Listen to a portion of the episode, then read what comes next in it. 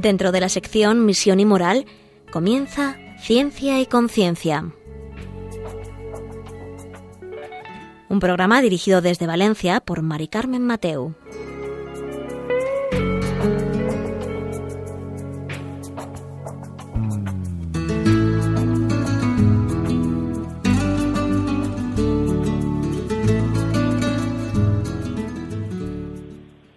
Buenas tardes, queridos oyentes. Un miércoles más, aquí estamos en Ciencia y Conciencia, un programa que hacemos desde el Observatorio de Bioética de la Universidad Católica de Valencia.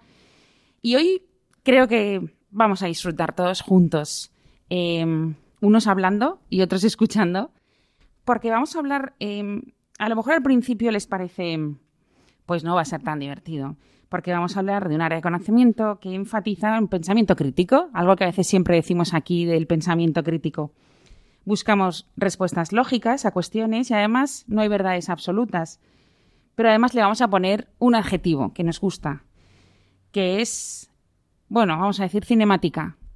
Y vamos a hablar de filosofía cinemática, sea la filosofía a través del cine o el cine a través de la filosofía. Estas cosas, este juego de palabras es lo que en la hora que tenemos por delante, a mí me gustaría que nos explicaran nuestros invitados y sobre todo nos transportaran porque vamos a hablar de cine clásico, cine moderno, actual, y no vamos a hablar del cine en sí, sino vamos a hacer un programa de cine, sino vamos a hacer un programa sobre la filosofía en el cine. Y vamos a recorrer, por así decirlo, la historia del pensamiento del hombre y cómo vamos a ir viendo el bien, el mal, el bien moral, el mal moral. Eh, bueno, vamos a descubrirlo en este ratito que tenemos juntos.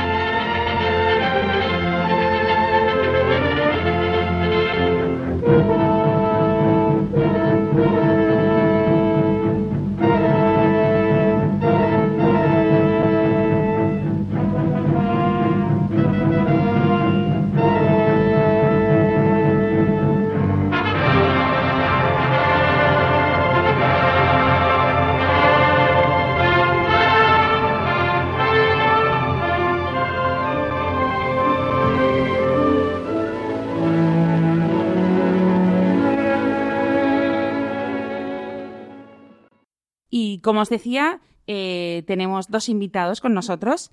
Hoy está don José Alfredo Peris. Buenas tardes. Buenas tardes. Él es profesor de filosofía, filosofía del derecho, cine y derechos humanos. Y además es el director del Congreso e investigador principal del proyecto Estudio Filosófico de las Propuestas de Directores de Cine del llamado Hollywood Clásico. Que esto ha quedado muy bien, así dicho de corrido, pero luego le vamos a preguntar que nos cuente bien. Eh, y también están eh, Majo Salar. Hola, buenas tardes. Hola, buenas tardes. Ella es profesora de Antropología y Ética de la Universidad Católica de Valencia. Además, es miembro comité organizador de este congreso que os queremos también preguntar para que nos expliquéis.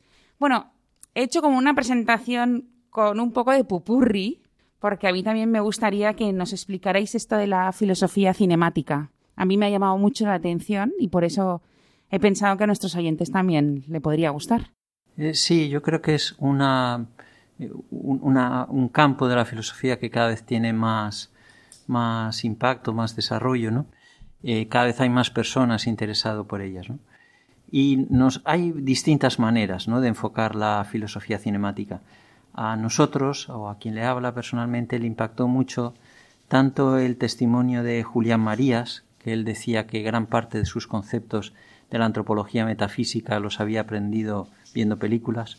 Saben ustedes que Julián Marías, pues aparte de desarrollar su labor eh, docente y, como escritor de filosofía, pues era crítico de cine. Él iba todas las semanas y hacía su, su crítica de cine en blanco y negro, en ABC.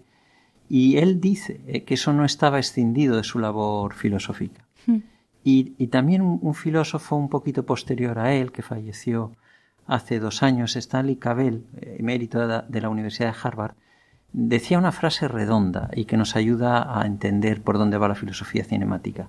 Él decía que el cine parece estar hecho para la filosofía y que el cine nos permite recorrer avenidas emocionales que a lo mejor la filosofía ha abandonado demasiado pronto y sobre las que conviene que vuelva. Es decir, que el cine por él mismo tiene una capacidad de suscitar pues los interrogantes más profundos de la vida, pero al mismo tiempo con amabilidad, es decir, sin excluir. Una película la puede ver cualquiera y a cualquiera le puede decir algo. Y ese decirle algo de las películas no es trivial, ¿no? Con lo cual empieza a moverse también una filosofía en donde la experiencia de las personas cuenta y se libera del riesgo del academicismo, que es que sólo el que emplea un lenguaje especializado puede reconocerse como que está realizando esa práctica, la práctica filosófica. Eso no es cierto. la filosofía es una dimensión del humano que se puede cultivar mejor, que se puede cultivar peor, pero que es inherente a, todas las personas. Entonces, bueno, pues eh, la filosofía cinemática también va muy unida, que es algo que también hemos reflexionado, al canon de películas. ¿no? Dime las películas que ves y desarrollarás la filosofía que desarrollas. Entonces a nosotros nos ha parecido siempre muy interesante para desarrollar bien la filosofía cinemática, irse a los orígenes del cine, a esa etapa digamos, de madurez que se produce cuando ya es la transición entre el cine mudo y el cine sonoro, y ya los primeros años del cine sonoro, que da lugar al cine tal y como hoy lo, lo comprendemos, pero al mismo tiempo que sigue manteniendo la vigencia del cine de los orígenes, es decir, sigue manteniendo la vigencia de un, de un arte sorprendente, un arte que reproduce la vida, un arte que pone a las personas en el centro, un arte que cuenta historias humanas, un arte que, que promueve la empatía del espectador y sobre todo un arte que es, en el mejor de los sentidos, de masas. Es decir, no tiene ese carácter elitista y reductivo que tiene a veces el arte en el siglo XX y en el siglo XXI, sino que llega a, a, poblaciones enteras, a todas las edades, a todas las culturas, ahora que en tanto nos gusta la interculturalidad, ese cine, el mudo y el primero se ha visto en todos los, lugares. Y todo eso ha ido generando eh, pues eh, unas posibilidades de comunicación sobre el humano propias y particulares.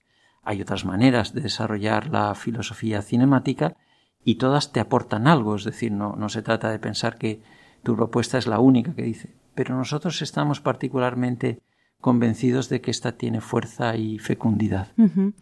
La verdad es que conforme ibas hablando, eh, eh, yo llegaba a una conclusión de decir, es verdad que es algo que, puede llegar a todas las masas, pero hay algo que hemos perdido, o la filosofía o el buen cine, ¿no? Porque ahora hay, de repente vas al cine y películas que no tienen como un interrogante de la vida, por así decirlo. No, te planteas. no ves. Sí, sí, no es casualidad. Es decir, no es casualidad porque yo creo que uno de los problemas que tiene eh, nuestra sociedad más grave, la cultura de nuestro tiempo más grave, es que se, se ensalza a, la individualidad y a la persona, pero no se la valora en realidad. Porque cuando se valora a la persona eh, íntegramente, se valora su interioridad. Y la interioridad va unida a que es capaz de desarrollar un pensamiento.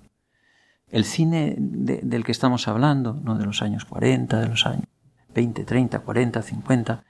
Era un cine que respetaba mucho al espectador. Era un cine en donde los directores se preocupaban mucho por lo que podía llegar al espectador. Y entendían que el espectador era un buen juez de lo que, de, de lo que ellos habían realizado y por tanto atendían. Es la época en donde se empiezan a desarrollar las premiers antes de estrenar una película, intentan a ver la reacción y con la reacción van. Un método a veces no del todo fiable, pero sí expresivo de esa confianza que tenía en el espectador. Y en la filosofía pasa igual. Es decir, hoy la filosofía es un acto sobre todo personal, porque la inteligencia es un atributo de la persona. Y hoy se tiende a pensar que la inteligencia es algo colectivo que se almacena en una máquina. Hmm. Y se tiende a que eh, la inteligencia sea algo que con una facultad directiva que te dice a ti todo lo que tienes que pensar. Cuando, como tú señalabas al principio del programa, la inteligencia es crítica. La inteligencia, o sea, todo pasa por nosotros. Es decir, los, los mismos espectadores que me están escuchando están diciendo, sí, con esto estoy de acuerdo, con esto menos, esto me llega, esto no. Claro. Y eso es lo que tiene que hacer la, inteligencia. Y eso es lo que nos permite desarrollar una filosofía. ¿Se quiere en nuestro tiempo? No. En nuestro tiempo se quiere marcar icónicamente, dice, esto es un pensamiento avanzado, síguelo, esto es un pensamiento retrogrado, no lo sigas, esto tal. ¿Pero por qué? Es decir, ¿qué, qué razones hay? No se quiere. O sea, se quiere pues como hacen en los parlamentos, ¿no? Que ponen uno sí, dos no, ya está. Claro. no pienses más. No pienses más. O sea, lo más peligroso hoy, y yo creo que lo que se persigue de una manera inconsciente, y tenemos que, yo felicito ¿no? a los que estáis trabajando aquí en, en Radio María, lo que más falta nos hace son ámbitos de libertad real, ámbitos en donde dejen a las personas expresarse, no decir, hay libertad de conciencia, pero no seas religioso. Pero hombre, ¿cómo va a haber libertad de conciencia y que no sea religioso? Es decir, que para entrar en, el, en la ciencia, lo que sea, tienes que venir ayuno de convicciones. Eso no tiene ningún sentido. Bueno, pues eso es lo que habitualmente en nuestro tiempo se produce y claro, es muy complicado. Por eso, como tú señalabas muy bien, no, no son tiempos en donde eh, desde determinados resortes del poder pues se quiera ni cultivar la filosofía ni cultivar ese buen cine. Pero amigas, amigos, resistimos, cada vez mm. tenemos más alumnos en filosofía, cada vez hay más gente que se interesa por estos temas. Es decir, es que cuando nos quieren decir que el rey va vestido, cuando el rey va desnudo, uno levanta el dedo y dice el rey va desnudo. Es decir, cuando se adula eh, la libertad de pensamiento, pero luego ves que no te la dejan ejercer, pues te vas a aquellos ámbitos en donde efectivamente la puedes ejercer y en donde se te ve como persona. Bueno, y un buen resistir es ponerse unas películas clásicas buenas. Claro. Para pasar el rato también en casa, o sea que... Y Majo, porque por lo que hablaba José Alfredo, em, tú sabes mucho también sobre cine actual. Eh, entonces, claro, ha cambiado mucho esa visión antigua de, bueno, no, no digamos antigua, ¿no? Pero ah, anterior, ¿vale? Esa visión de los directores de presentarle el buen hombre, de, de que el, el, espectador era un buen juez, o sea, un buen juez, ¿El actual es así? Mm, a ver, hay una evolución increíble de, pues eso, ¿no? Como comentaba, el cine clásico al actual, ¿no? Pero hay que intentar también buscar, y ahí estoy yo eh, intentando siempre mostrar que también hay cine bueno actualmente, ¿no? Entonces, eh, y luego que hay que saber ver, hay que saber ver cine. También intento eh, enseñar a mis alumnos o a mis hijas, ¿no? Ahora que son muy pequeñas, ¿no? Pero a saber ver, y, mostrar ese cine que, que, también tiene que haber, ¿no? Hay ahora muchas productoras que están sacando también cine, ¿no? Pues está Bosco Films, está Dreams Factory, eh, European Dreams, o sea, hay muchos cine también que intentan sacar cine bueno, ¿no? Lo que pasa es que, ¿qué pasa? Que a la gente ahora le llama mucho la atención, pues, efectos especiales, y eso a veces quedan un poco más, más escondidos, no duran tanto en sala, ¿no? Que es lo que... Claro. Y tenemos que intentar ahora, pues, hacernos fuerte también con el otro tipo de cine y, saber que eso también es lo que está buscando las personas, ¿no? Hmm. Eh, eh, esa, pues eso, hablábamos antes también de un poco la, felicidad, la esperanza y también lo buscamos, ¿no? Muchas veces vamos al cine porque queremos pasar un buen rato también. Hmm. Ver una gran historia. y, que, y, salir feliz, ¿no? Y, eso nos, nos gusta y hmm. buscamos también eso, ¿no? Y el cine muchas veces hablamos también de que es una representación de la realidad y, también te gusta que ver cosas positivas, cosas buenas. Y, el cine, ¿no? Decía, decía José Alfredo, que me gustó mucho, ¿no? Que nos hace, el cine que nos hace ser felices, ¿no? Porque vamos muchas veces al cine, también queremos buscar eso, ¿no? Claro.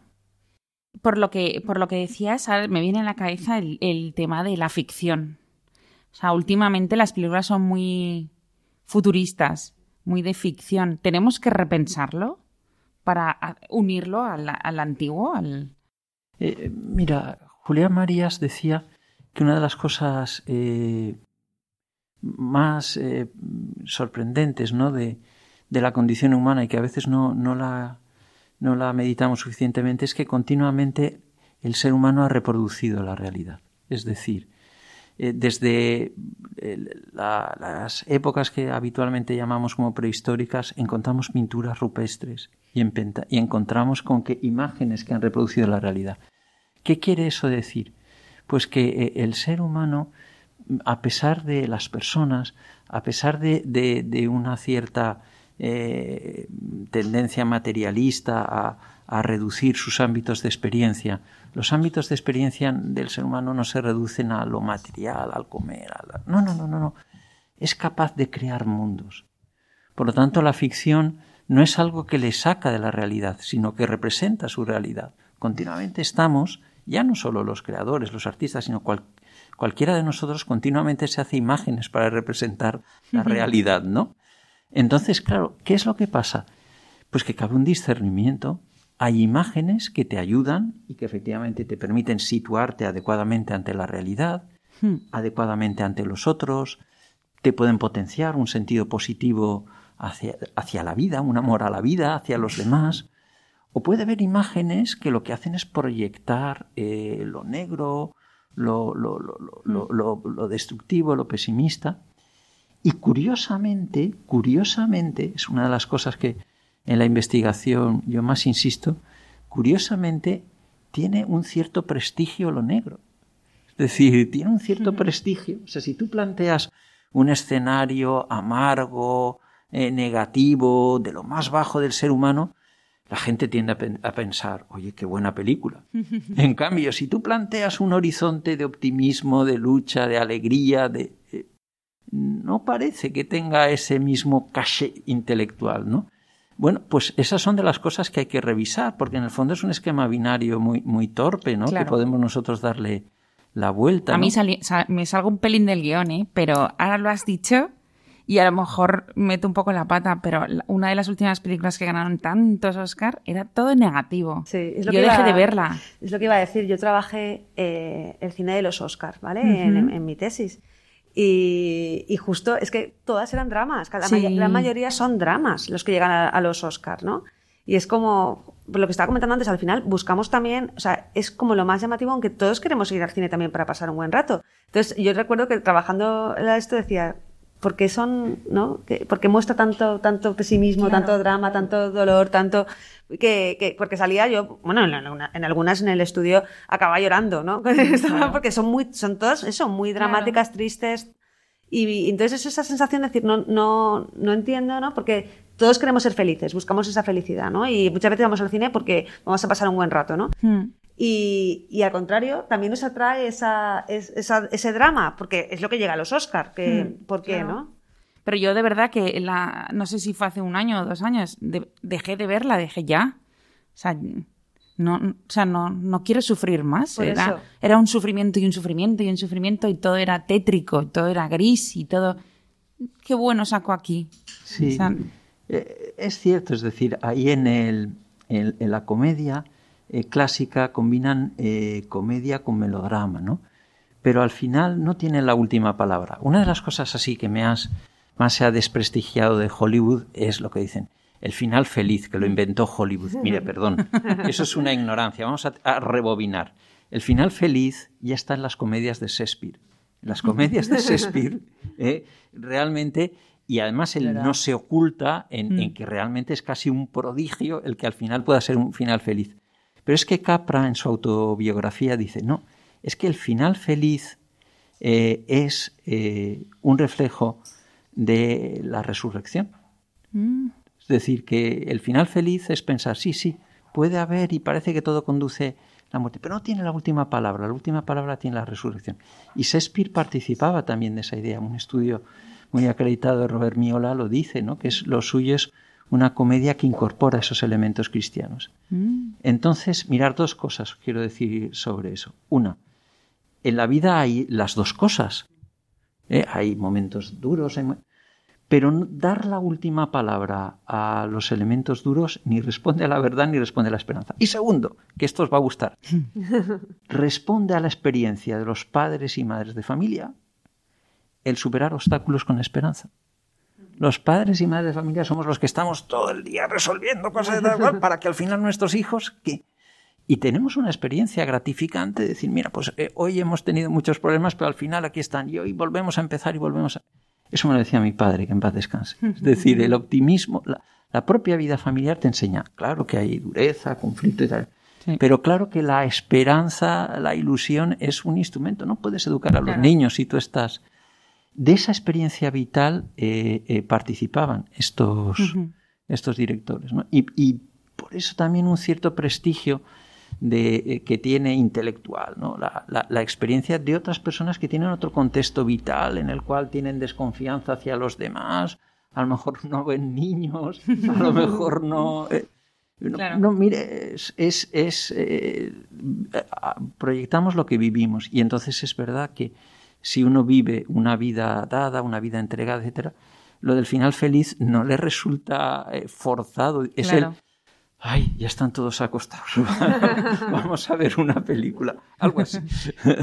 Muy bien, pues con esta idea nos, nos vamos a quedar y vamos a, escuchar un poco de música. y vamos a hacer un juego. Y es no decir qué banda de música es. Y así, si los, los oyentes, pues sigamos con la ilusión a ver quién, quién lo adivina, ¿no? Nos pueden escribir a ciencia y conciencia arroba radiomaria.es. Y no sorteamos nada, pero es simplemente participar y pasárnoslo bien todos juntos. Y enseguida estamos con vosotros.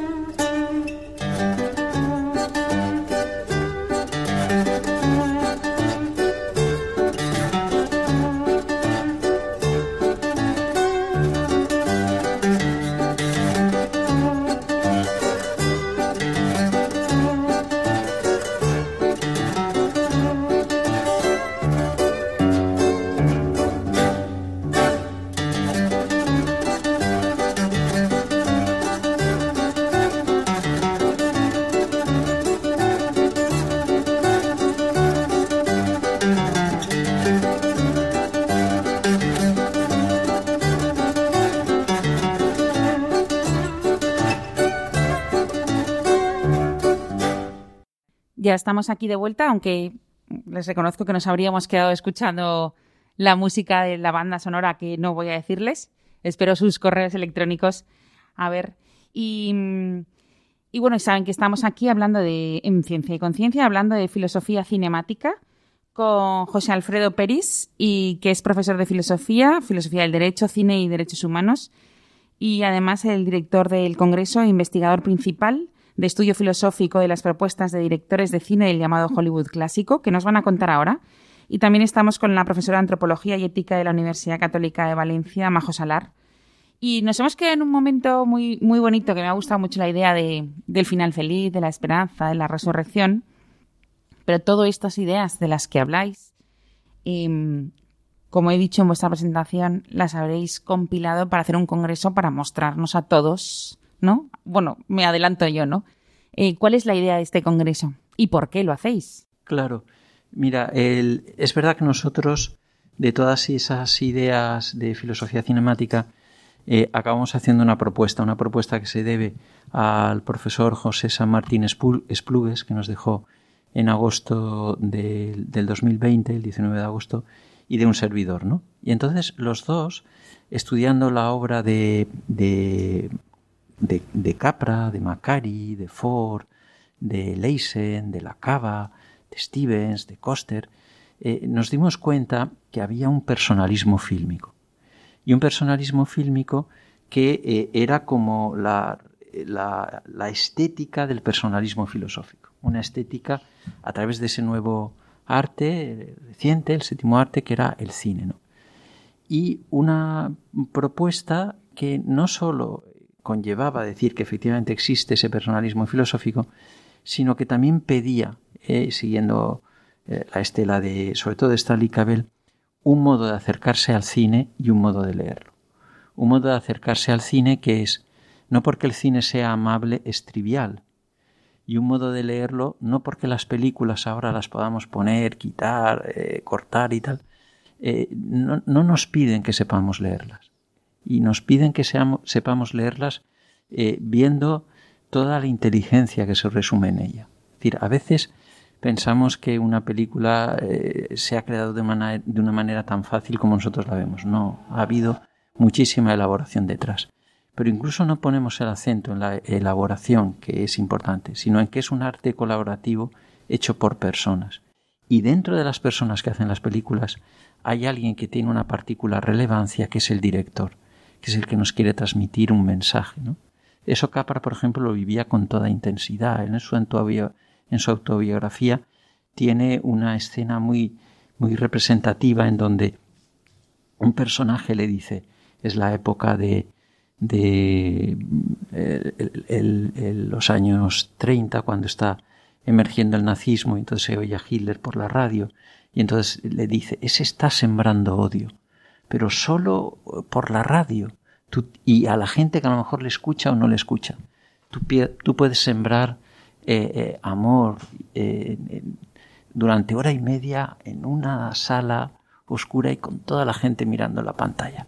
Si no lo haces, eres un cobarde, porque eso es un don de Dios. Y esa es la intención que tiene Capra cada vez más decantada con sus películas. Es decir, en unos tiempos en donde lo que se, lo que se siembra es el odio y la confrontación, yo quiero sembrar el amor. Por eso hay quien eh, critica a Capra y si dice que es demasiado. Pero es que él sabía lo que quería hacer. Bueno, esa es nuestra propuesta. Existe un personalismo fílmico, no acaba ahí. Luego, en los, después de la segunda eh, guerra Mundial también se da en Europa, con Renoir, con Rossellini, y en nuestros días, que algo de nuestros días también eh, yo me meto, con los hermanos Dardenne y con Aki Kaurismaki. Cabe esperanza allí donde nos preocupamos por las personas.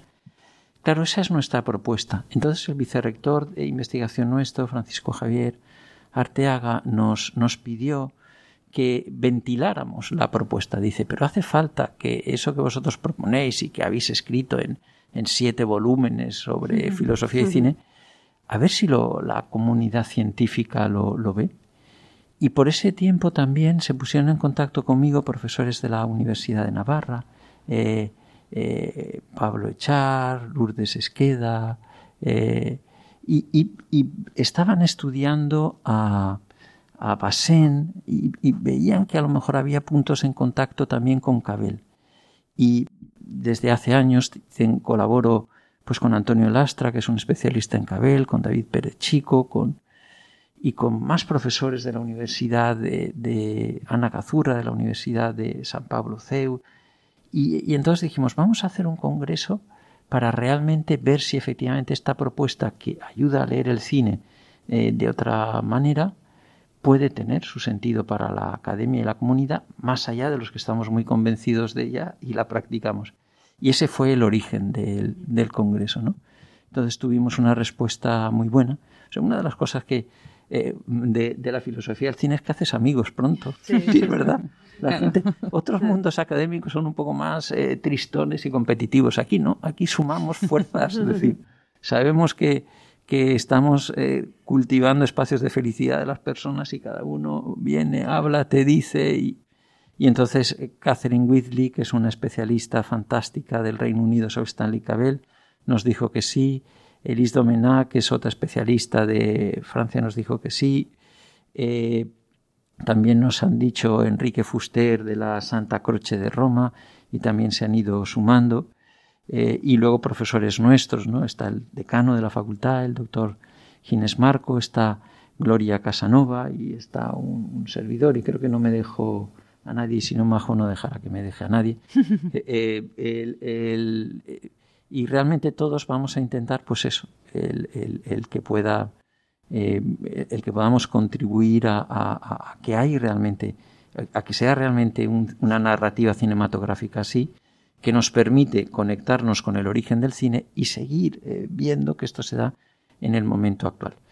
Por cierto que yo estoy seguro que algunas de las personas que, escuchan tienen cosas que decir, que en el fondo eh, ¿En qué creo yo? Pues yo creo en, la gente que ve una película, eh, se la hace suya y empieza a reflexionar sobre ella y, la elabora un poquito intelectualmente, seguro que nos dice cosas que pueden estar muy bien y estaremos contentísimos de escucharle. ¿no? Entonces, es una manera de, sumarse. También de, esas comunicaciones haremos una selección y publicaremos por aquellos de los que están metidos en temas de publicación, rankings y todas estas cosas, en una editorial de impacto eh, para que el esfuerzo sea proporcional. Pero a mí, de verdad, lo que me importa es eso, que las personas cuando vemos una película y, captamos algo de sentido, eh, tenemos que saberlo poner al servicio de los demás porque eso nos va a dar más satisfacción sobre lo que estamos haciendo. Hmm.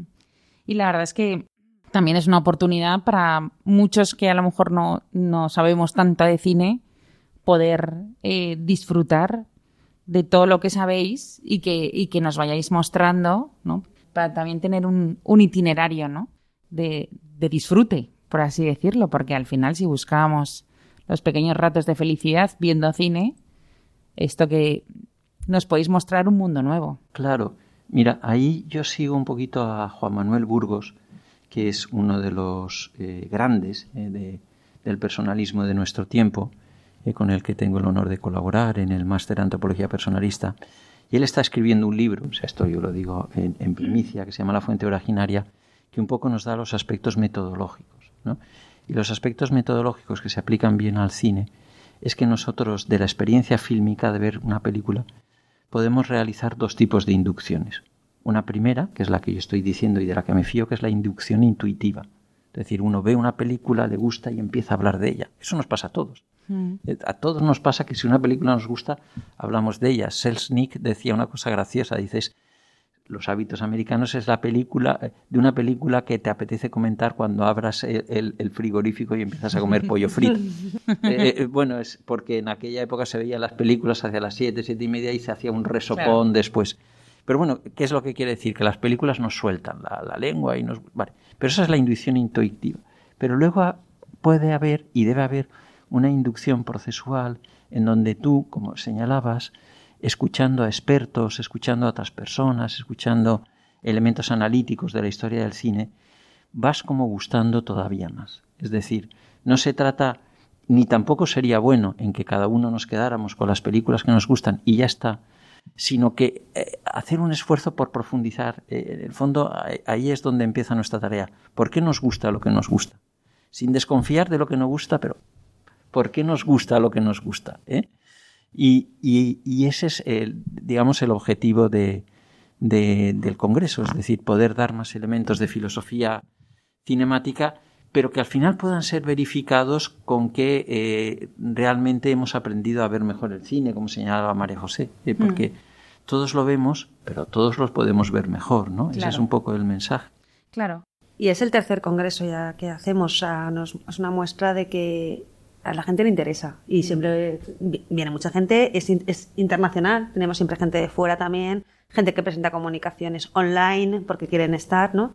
de, Sudamérica tenemos a bastante Diles, gente. por favor, dónde tendría Sí, que mirar. entonces, eh, quien quiera presentar, quien quiera ver el programa, todo, ¿no? Si entráis en, en la web de la Universidad Católica, en estudios, en el apartado de estudios hay una parte que es jornadas y congresos. Ahí eh, entráis y lo veréis. Y de todas maneras, Google lo sabe todo. Si ponéis en Google eh, Congreso Filosofía y Cine UCV, eh, también os sale, ¿vale? Directamente. Creo que es el segundo o el tercero. Te sale tercer Congreso Filosofía y Cine, porque también hace referencia a, lo- a los de en Google, también te salen los de años anteriores, ¿no? Que hicimos con mucho, mucho éxito, la verdad.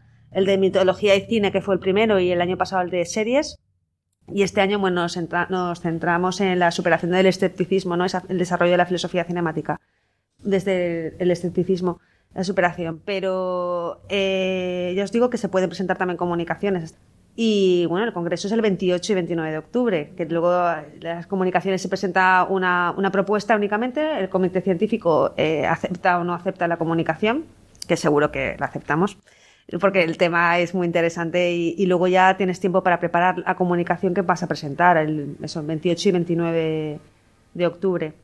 Vale, pues muchas gracias por esa, por esa información y a todos pues quedan ya invitados eh, a seguirlo, a apuntarse a enviar una comunicación y, y ya vendréis a decirnos algunas conclusiones que habréis sacado en ese congreso.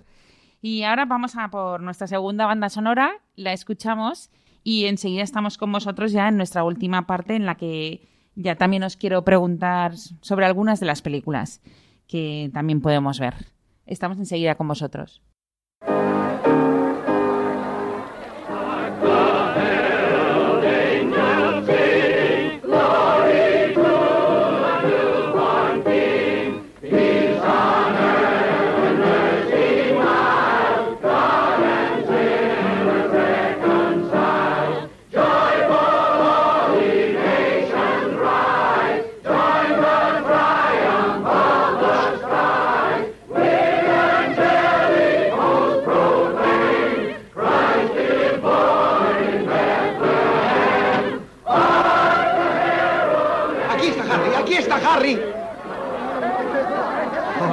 Tal, George? ¿Cómo estás? Harry. Harry. Mari, creo que he llegado tarde. He ¿Qué traído del aeropuerto lo más a prisa posible. Este loco ha hecho el vuelo en medio de una tormenta. Harry, pero ¿y tu banquete en Nueva York? Marché de él cuando recibí el telegrama de Mari. Gracias, Ernie. Atención. Brindo por mi hermano George, el hombre más rico de la ciudad.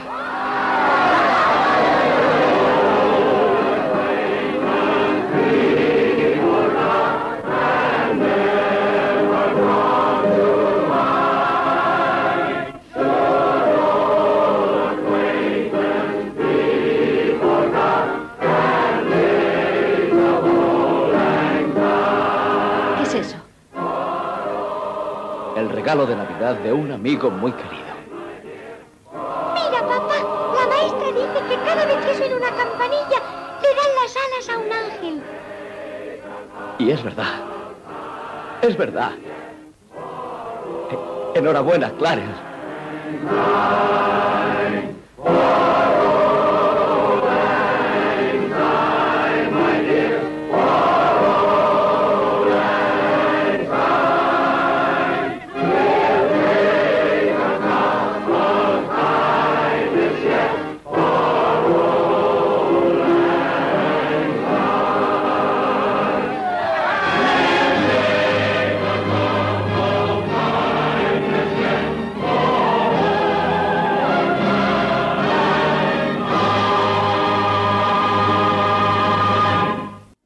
Estamos de vuelta con, con vosotros, que a lo mejor incluso se habrían preferido quedar escuchando la música, pero vamos, ahora cuando termine todo, todo el programa, todo el mundo puede ponerse de fondo estas canciones, estas bandas sonoras, mejor dicho. Eh, bueno, y volvíamos ya a la última parte del, del programa para hablar sobre la filosofía cinemática, que estamos con José Alfredo Pérez y Majo Salar. Y bueno, nos han contado su congreso que van a hacer aquí en la Universidad Católica de Valencia y además hemos estado hablando de varios directores, de lo que es la filosofía cinemática, del personalismo fílmico, que me ha gustado esas, eso, ese concepto. Y ya para terminar, también habéis hablado también de Capra, eh, de varios autores o directores y también de, de su forma de transmitir, ¿no? y de transmitir lo bello, la esperanza, y me ha gustado lo de la resurrección, el final feliz. Pero es verdad que todos tenemos algunas películas, o si no las tenemos, a lo mejor es un buen momento para decirnos qué películas podríamos tener en mente para que, no lo sé cada cuánto tiempo, pero poder verlas, ¿no? Y poder saborear eh, lo bueno de la vida, no sé si decirlo así. Pero dinos, José Alfredo. Sí, aquí hay cerca un restaurante que dice, la vida es demasiado corta para beber mal vino. Pues yo pienso, la vida es demasiado corta para no ver buenas películas. También. Entonces, mira, yo creo que hay una que, es icónica, que la vemos todos por Navidad, ¿no? Mm. Que es Qué bello es vivir, de It's a Wonderful Life, de, Capra, ¿no? Que yo creo que una película que es mucho más densa de lo que parece. Yo tengo una, un amigo que me dice, pero si es una película en donde él está sufriendo toda la película y solo es el final feliz. Ya, pero es que es la vida, es la vida y son los momentos en donde uno se siente de sobra de todo, desacertado y de repente necesita que otro le dé luz eh, para no perder la A mí hay una cosa que me gusta mucho de esa película y es la inocencia. Claro. Ese hombre es adulto y sabe lo que va a venir, pero sigue siendo inocente. Es así. Sigue pensando en el bien del otro. Es así. Fíjate. Me gusta. Eso que has dicho tú, eh, Julián Marías lo destaca mucho. Es decir, la inocencia además es necesaria para ver el cine.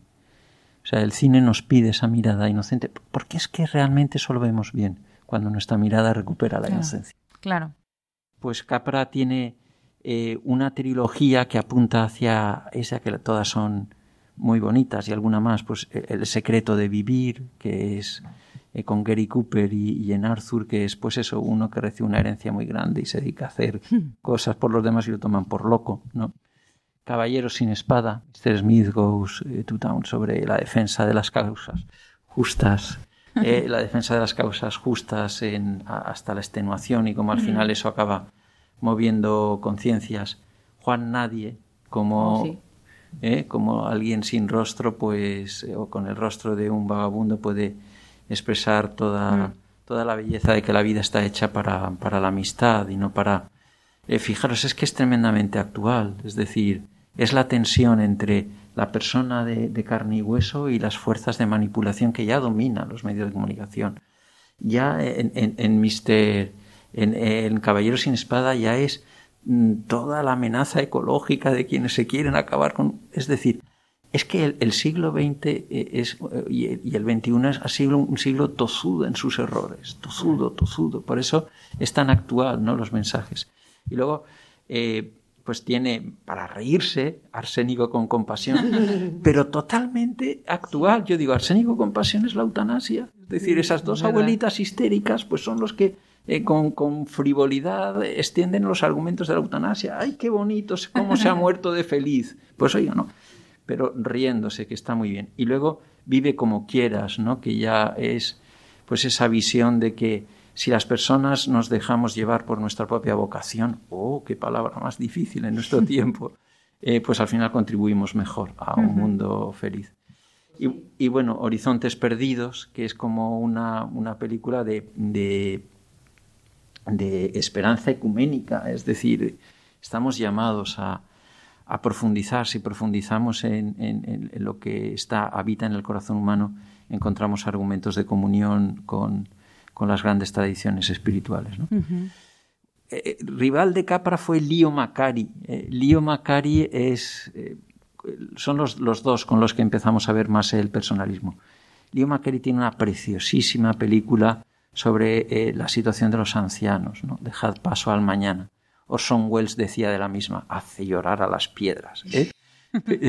bueno, yo creo que es eh, no era frecuente que en Hollywood se tratara un tema así, sigue sin ser demasiado frecuente, porque son dos ancianos que sus hijos no les pueden dar vivienda y al final tienen que vivir separados. Y ellos, que llevan cincuenta y tantos años de matrimonio, siguen profundamente enamorados, alegres y, si me permitís la expresión un poco pícara, chisposos. se emocionan de verse el uno con el otro. Macari la, la realiza eh, al poco de, que murió su padre. Su padre era un tipo genial, era un, eh, un agente de, espectáculos, eh, se dedicaba al boxeo y cuando su hijo se dedicó, quería que su hijo fuera abogado. Y su hijo un día tuvo que defender a un hombre que eh, en, su divorcio y entonces vio que el hombre era un canalla y vio a la mujer que, que tenía eh, sus hijos y, que estaban llorando y tal y cual, y él apretándose y él saltándose todo el código deontológico. Digo, no señor, no tiene ninguna razón mi cliente, la tiene totalmente. Claro, y cuentan, y esto ya es, supongo que será fabulación, cuentan que él salió corriendo y se refugió en un estudio de Hollywood y ahí empezó a ser director de cine. Entonces su padre le dijo, Leo, solo te doy un consejo. Si haces películas, no aburras a nadie. Y lo cumplió.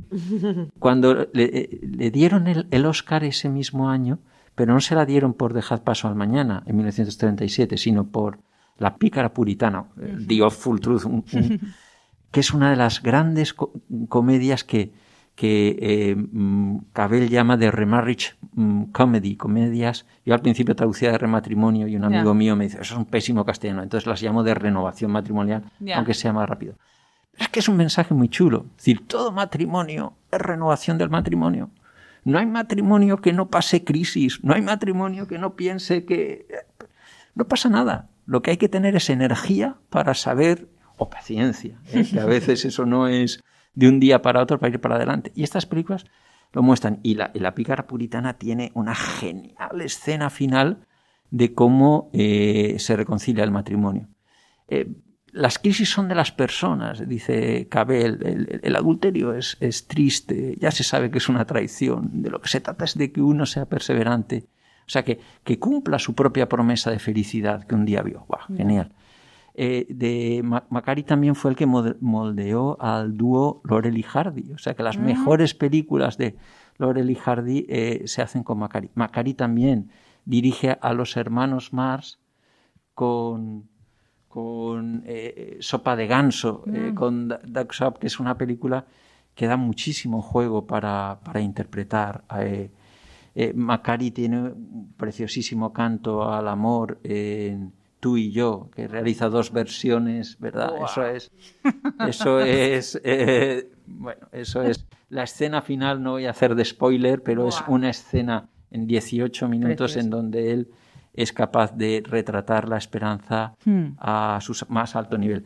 Macari dibuja los curas y las monjas más simpáticos del mundo, ¿eh? en siguiendo mi camino con Bing Crosby y en Las campanas de Santa María con Bing Crosby e Ingrid Bergman. Ingrid Bergman haciendo de una madre superior que nunca está más bella. Eh, eh, Ingrid Bergman, porque la belleza no es solo corporal, es espiritual y aquella, como eran grandes artistas, se ponían en el, en el papel. Maquer hizo eh, eh, el, buen Sam, The Good Sam, que es todo un, uno se puede pasar de bueno y si en la vida no hace más que dar a los demás, solo le esperan tristezas. Bueno, pues no voy a hacer de spoiler, pero ya os, ya os imagináis por dónde irían. Hmm.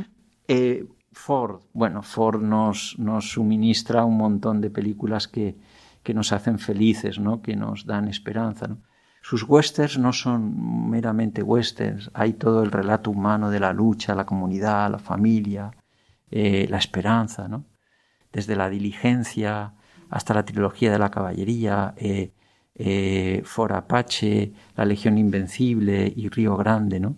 Es, es, él está, conecta muy bien pues todo lo que es una vida con espíritu de servicio, que es lo que él ve en esos, en, en esos grupos del ejército que tiene las, las luchas con los indios y procura dar una imagen nada de confrontación, sino de, entender que cada uno ha buscado su heroísmo, incluso en la Legión Invencible, eh, el veterano jefe indio y el veterano militar que hace John Wayne eh, se compinchan para acabar con la guerra, es decir, no es ese western caricaturesco en donde, no, muestra eh, que sí que podemos tener una tendencia a la violencia que puede estar en la raíz de muchos de nuestros pueblos, pero que al mismo tiempo tenemos esa vocación para paz. Leisen, Michel Leisen es un tipo que hay que descubrir, qué preciosidad de películas sobre el, amor humano. Eh, eh, la, habréis visto porque es preciosa si no amaneciera sobre la situación de los migrantes en las fronteras hay que volverla a ver. Ahí me publicaron un artículo en Archivos de Filmoteca, porque nos hace ver que la cuestión de los migrantes sobre todo es una cuestión de corazón, es de ponerte tú en la piel del otro. Y si algún día a nosotros nos toca así, no necesitaremos gente con buen corazón que nos acoja. Claro.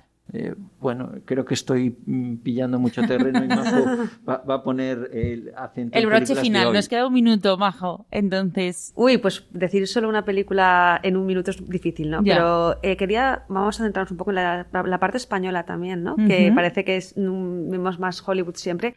Pues hombre, la de 100 metros de Dani Rovira, es una historia de superación Sí. real, tal.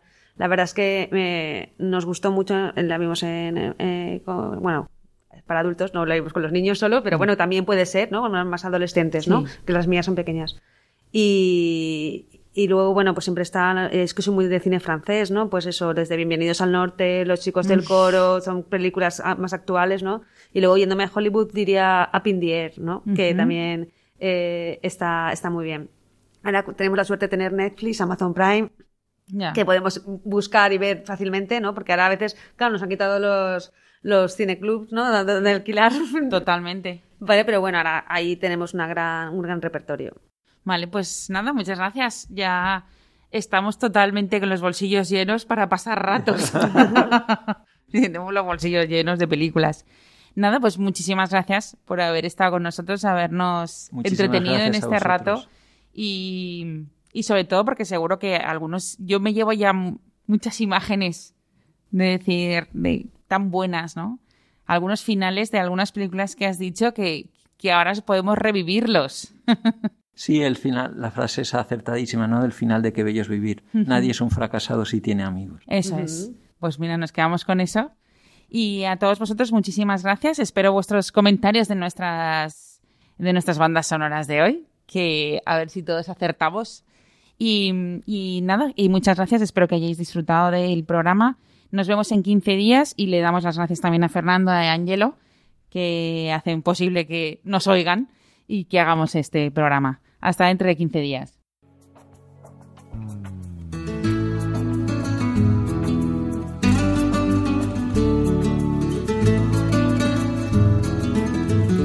Finaliza así en Radio María Ciencia y Conciencia, un programa dirigido desde Valencia por Mari Carmen Mateu.